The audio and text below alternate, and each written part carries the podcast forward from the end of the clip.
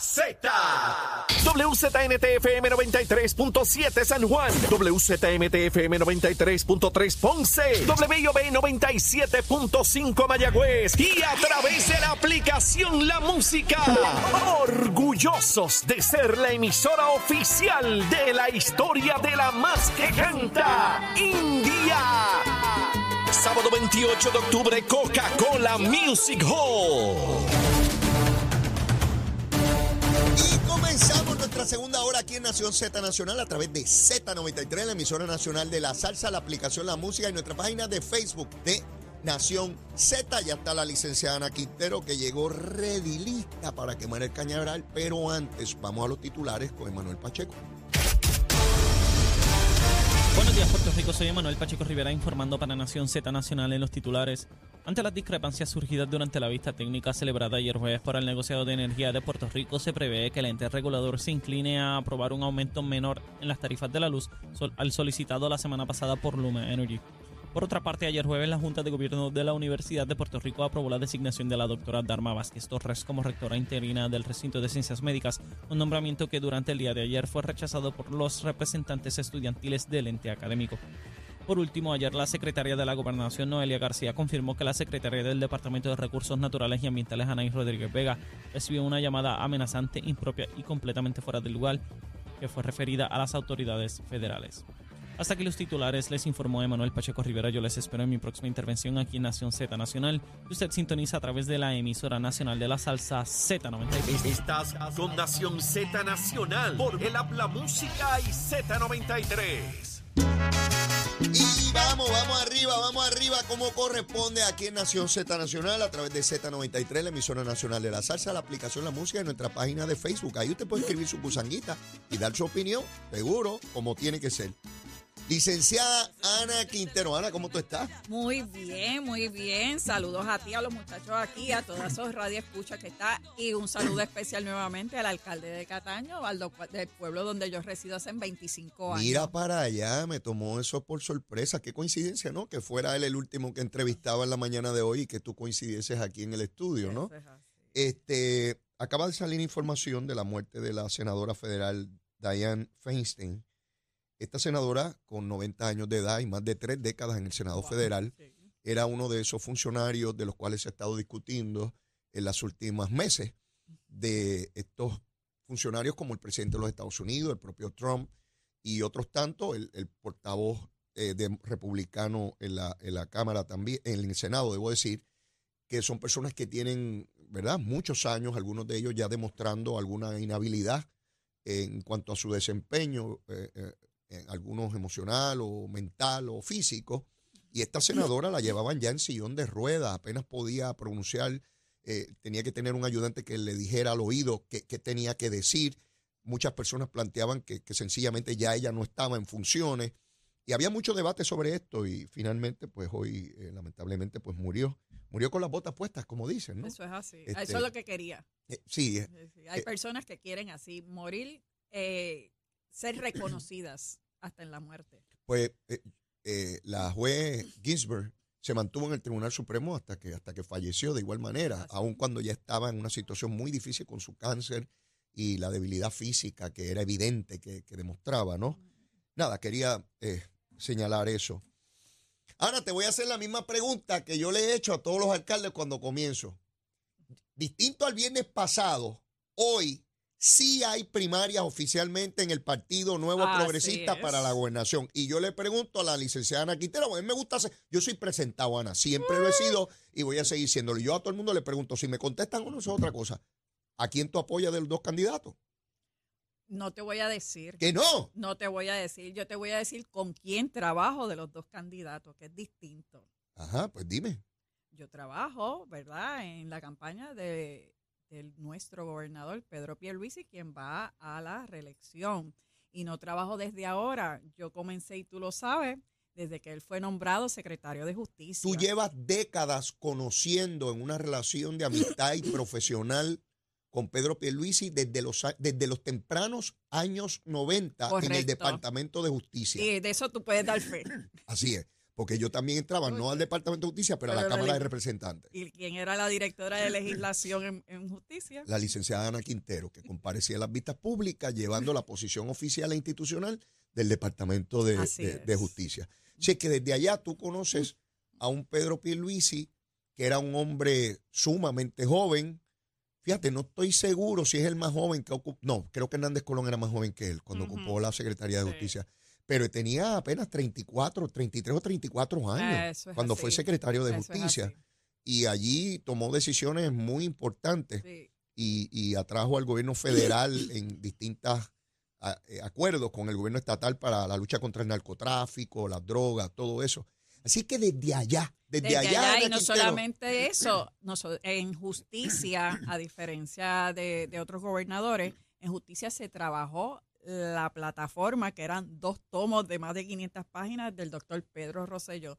Todos esos proyectos se trabajaban allá. Muchos legisladores tenían que ir a justicia a, a poder traer sus enmiendas para poderlas tra- eh, presentárselas lo, al de- de lo- gobernador. de lo que era el plan de, go- de El plan gobierno, de de, gobierno. política pública. Así o sea, no política partidista. Eh, es. estamos hablando de, de programas e iniciativas gubernamentales. Eso es así. Yo te tengo que hablar de un secretario, Pedro Pierluisi, en esa época, que llegaba al departamento a las 7 de la mañana y se salía ininterrumpidamente hasta las 11 y 12 de la noche, prácticamente todos los días. Los sábados se trabajaba a mediodía y si había mucho rush de medidas, pues había que trabajar los domingos también y él iba presencial al departamento. era muy intenso el trabajo, era una década que comenzaba con una visión, eh, me atrevería a decir revolucionaria de, de- de Pedro Rosselló. Revolucionario es el cambio dramático de las cosas, Sí. ¿no? Eh, y recuerdo la intensidad de la legislación que fue aprobada Sí. ese primer cuatrienio Sí, eh, en, la Cámara y en el Senado de, Puerto fue. Rico. Fue agotador. Fue agotador era- porque te digo, nosotros teníamos un crew en legislación de sobre 11 abogados, era como un pequeño bufete, Sí. nada más que en el piso 10. Y todo eso, eh, el que es ahora gobernador, ¿verdad? En ese entonces secretario, él revisaba todo, él iba a las oficinas si tenía dudas. O sea, yo conozco desde esa época Ajá. eh, una persona incansable, trabajadora, seria, eh, con relación a, a todo lo que tiene que ver la función gubernamental. Esa primaria a la cual la comisionada tiene derecho, ¿verdad? Yo no estoy cuestionando sí, eso. sí, sí. este, inicia ese anuncio, después de tanta especulación, con una frase eh, que a mí me parece trágica, cuando ella desarrolla la línea de que Puerto Rico va por mal camino, porque eso es validar el discurso de la oposición política. Y ella sabe que esa no es la verdad, ella lo sabe, ella lo sabe pero tiene que tratar de explicar y justificar la primaria. Porque tú puedes decir, bueno, es que yo lo puedo hacer mejor que él. Pues tienes que explicar en qué tú crees que lo puedes hacer mejor. Pero decir que no se está haciendo nada y que Puerto Rico está a la deriva. Lo que pasa es que ella es parte de esta administración y eso es lo que yo no entiendo dentro de su discurso, ¿no? Si tú eres parte, si tú no fueras parte. Porque por ejemplo, ahora el alcalde de San Sebastián, para darte un ejemplo, se desafilió Ajá. y él pues puede dar unas explicaciones que a lo mejor le dice, mira, yo me desafilié por tales y tales razones, por las que sean, y yo quiero correr ahora dentro de otra de esto porque yo entiendo que no se estaba haciendo tal o más cual cosa. Ajá. Y Pues, pero se desafilió, pero aquí no tienes esa situación con Aquí la tú te comisionada. Tú te quedas y estabas al lado porque corriste en la misma papeleta con, con el gobernador a decir de que aquí eh, vamos por mal camino. ¿Y cuál fue tu labor? Eso es lo que yo me pregunto. Sí, sí. ¿Cuál fue tu labor? ¿Por qué vamos? Si tú sabías que íbamos por mal camino, ¿qué tú hiciste para que no fuéramos por mal camino? sí. Y esas son las interrogantes que yo creo que cualquier persona razonable se hace. O sea, esto es como el matrimonio. O sea, estamos juntos los dos, en algo fallamos uno y falló otro, pero tú vas a echarle toda la culpa al otro y tú no, tú también tienes que reconocer de que estabas en esa, en esa dupleta. Jefes de agencia, alcaldes, legisladores, todos fajados por más de dos años y medio, procurando sus proyectos, sus iniciativas, fajados hasta altas horas de la noche. A mí me llama la atención lo que me acaba de decir el alcalde de Cataño. El alcalde de Cataño llega ahí este cuatrenio, llega bajo las condiciones que ya sabemos, trágicas, del pasado alcalde y bochornosa. Llega allí con la mejor intención de, de echar adelante ese municipio, recobrar la confianza pública, adecentar las finanzas y echar adelante un pueblo. Y que ese alcalde me diga, bueno, todavía estoy de una sola pieza, que ese alcalde me diga a mí que la comisionada nunca lo ha llamado, que la comisionada nunca ha ido allí, bajo, bajo los meses que él lleva allí, que le ha hecho, me dijo, tres intentos de comunicarme y no me lo permiten. Yo me pregunto, ¿cómo rayo una persona que es comisionada y tiene esa situación en ese municipio dice que Puerto Rico va por mal camino y que ya lo puede resolver? De verdad que, de verdad que es insólito. No, Pero yo te voy a decir, o sea, el alcalde eh, ha hecho una labor extraordinaria en el poco tiempo que lleva, bajo las circunstancias que entró, Ajá. ¿verdad? Eh, tú vas a Cataño y yo te invito, invito a, a- a todos los radioescuchas que pasen por Cataño, la limpieza, el trabajo, los empleados que estaban asustados, dadas las circunstancias, como ya han visto en la figura de, del señor alcalde, una figura extraordinaria. Y yo quiero decirte que el alcalde no cobra, él, él, él es una persona retirada del gobierno. ah, no cobra. No. O sea, él tiene su pensión y vive de su pensión. Él no Es cobra un centavo al municipio de Cataño. No, o sea, que el municipio de Cataño, sus constituyentes, se ahorran el salario del alcalde. lo ves en obra. Y entonces el, el vehículo oficial se usa únicamente, su vehículo oficial lo usa únicamente para su trabajo. Él no se lleva vehículo oficial para su casa, lo busca, lo lleva para Ah, espérate, trabajo Él exactamente. llega en su carro particular, el que Sí. él paga, el de él. Sí, Llega al municipio y de allí se monta en el vehículo oficial cuando tiene que ir a algún sitio y por la tarde se- ese vehículo se estaciona otra vez y él se va en su vehículo privado. sí. A menos que entonces haya una situación que él tuvo al principio unas situaciones ¿verdad? de seguridad Ajá. que lo depositaba en su casa, pero él no, o sea, él no tiene vehículos, que hay mucha gente que tienen vehículos oficiales Ajá. que priva, como dicen privados, sin Ajá. tablilla de gobierno, que los utilizan para otras cosas, él tampoco. Sí. eh, es una persona Ana. muy seria, muy transparente. eh, la cantidad de obras que me mencionó. Pero, pero Es una que cosa tienes que y- ir, es que él mismo me verla. adelanta. No sé si me dé el tiempo, porque yo tengo, me- lo tenía anotado. Iba ta, ta, ta, ta, ta, ta, Él es ta. auditor, por eso él es una persona que ha sido auditor por muchos años, así que él te puede decir. Esa es su te puede- formación. esa es su formación. Y hay veces hay personas que, que a lo mejor su estilo no, no les pega, porque él no es de, eh, este, él te atiende esto, pero es una persona que es recta y, y tú lo notas desde que, desde que hablas con él. Y por eso él te puede decir que en este poco tiempo él ha unado los esfuerzos. eh, es una persona muy, muy sharp en sus cosas en términos de Bueno, fondos co- como, como federales. auditor, todo es por fase y por etapa. Exacto. Entonces, hay unas cosas que, que hay unas situaciones con muchas alcaldías, es la siguiente, es la oficina de fondos federales que tienen las alcaldías, que a veces tienen personas, que nombran personas que no tienen idea. Para empezar, no, no se comunican en el idioma inglés o Mm. no lo saben leer, o sea, no lo saben interpretar.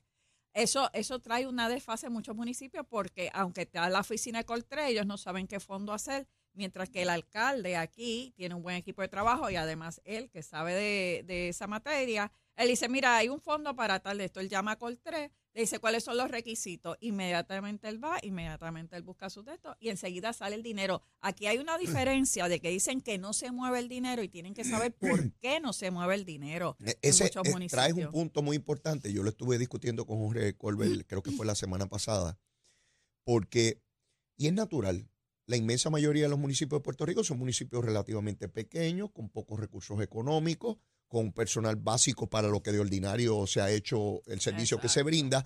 No tienen por qué tener un personal altamente competente en áreas de fondos federales, porque muchos de ellos no reciben esos fondos directamente, ni mucho menos. Sin embargo, en medio de esta emergencia hay mucho dinero de ese que ellos tienen que tramitar y ellos no tienen la infraestructura humana, ni de oficina, ni de recursos. El COL 3 está allí para orientarlo, pero si el alcalde no se toma la iniciativa de buscar la orientación y buscar los pasos a seguir, pues lo que iba a tardar dos meses va a tardar seis meses o quizás más. Yo he hablado con los alcaldes que me he comunicado esta semana. Ana, es impresionante cómo todos los alcaldes me dan una lista de proyectos inmensos terminados, en construcción, en planificación. Por eso a mí me parece tan irresponsable que la comisionada diga que Puerto Rico va por mal camino y que, y, de hecho, yo no había recibido tantas comunicaciones de coraje de coraje, porque hay mucho coraje con las expresiones de la comisionada, porque un alcalde me llamó ayer y me utilizó unas palabras que no puedo decir aquí. Y me dijo, eso me fastidia a mí también, Leo. Cuando ella dice eso, fastidia a todos los los que están aquí de la administración, fajado aquí trabajando. Yo estoy en mi municipio desde por la mañana hasta por la noche para que ella diga una barbaridad como esa. Pero, pero, pero rabioso. Y con razón, Ana, porque si yo me estoy fastidiando, esos jefes de agencia que están ahora, como, como tú me decías de Pierluisi, hasta las 11 de la noche, Dorian allá en Acueducto, el mismo hermano del alcalde de Ramón Luis, Eduardo, Eduardo. que está ahí en, en AFI, fajado para que salgan los proyectos. Y el alcalde de Bayamón valida el discurso de la convencional y dice que eso sí. O- Digo, yo, yo no sé si se bebieron un culé, si se bebieron algún veneno de algo. Yo de verdad que no entiendo. Nunca había visto tal irresponsabilidad como esa. Y entonces, eh, Zaragoza escribe que finalmente Jennifer González valida todo lo que ellos han dicho de esta administración. ¿Qué te parece a ti eso? Pues porque fue un mensaje de oposición. Lamentablemente, el mensaje eh, que brindó la señora comisionada fue un mensaje como si fuera la oposición. Y eso es lo triste. Ningún legislador, eso es ni- lo triste. ningún candidato del Partido Popular a la gobernación Ha se ha expresado así como se expresó Jennifer. Así es. ¿Tú puedes creer cosas igual? Sí, es lamentable. Ana, hay Es que vivir para ver, ¿verdad? No, es que es Hay que vivir para ver. Hay es que vivir para ver. y todavía a lo mejor nos faltan más cosas. ¡Oh! Esa primaria no ha, no ha terminado la época de huracanes, ¿verdad? Todavía estamos en la temporada pico. Esa primaria es cuando comience la próxima temporada de huracanes. Así es. Yo hablaba con unas amistades y le decía, cuando esa primaria venga, ya mi hija Patricia va a tener el primer año de la escuela de leyes. E Isabela va a haber acabado su cuarto año. Imagínate todo lo que falta para esa primaria. Este, la comisionada estuvo ayer en una entrevista aquí eh, con, con los compañeros de Nación Z y está, ah, que Leo Díaz me falta respeto personal. Yo no me falta respeto personal. Yo la fiscalizo como funcionaria pública, como fiscalizo a cualquiera, porque es- esto es un programa de análisis. Yo no tengo un hospital aquí, ni un veterinario. Yo no soy ni médico ni veterinario. Yo aquí analizo a los políticos que se comportan a veces como animales, eso es otra cosa. Pero yo, yo analizo eso. Y, y- y para eso me trajeron aquí, no me trajeron para nada más. De hecho, a la comisionada le digo que fue a otra emisora también a quejarse de mí. Yo no sé por eso es un disparate, pero bueno. Pero Jennifer, cuando hables de mí, te pido un favor adicional. Di que donde Leo Díaz está eh, fastidiándote es en Z93, la emisora nacional de la salsa, que el programa se llama Nación Z Nacional y que es de 8 a 10 para que me des promoción mía y el rating siga subiendo, porque yo quiero que también siga subiendo para que sigamos analizando aquí. Ana, después de la pausa, tú, tú, te, mi- tú me miras y te ríes. Mira, después de la pausa venimos con la recomendación de almuerzo. Yo quiero saber qué, qué es lo que Oh, hay. Muy bueno, ¿Qué, qué es lo que hay? Y seguimos el análisis. Mire, en Z93, llévatela, chero. Buenos días, Puerto Rico. Soy Emanuel Pacheco Rivera con el informe sobre el tránsito. A esta hora de la mañana ya ha comenzado a reducir un poco el tapón en algunas de las carreteras principales del área metro. Sin embargo, aún se mantiene ataponada la autopista José de Diego desde el área de Bucanán hasta la salida hacia el Expreso Las Américas en Atorrey. También la carretera número 2 en el cruce de la Virgencita y en Candelaria en Toa Baja y más adelante entre Santa Rosa y Caparra. Por otra parte, la 165 entre Cataño y Guaynabo en la intersección con la PR22, así como la PR5, la 167 y la 199 en Bayamón y la 176, 177 y 199 en Cupey.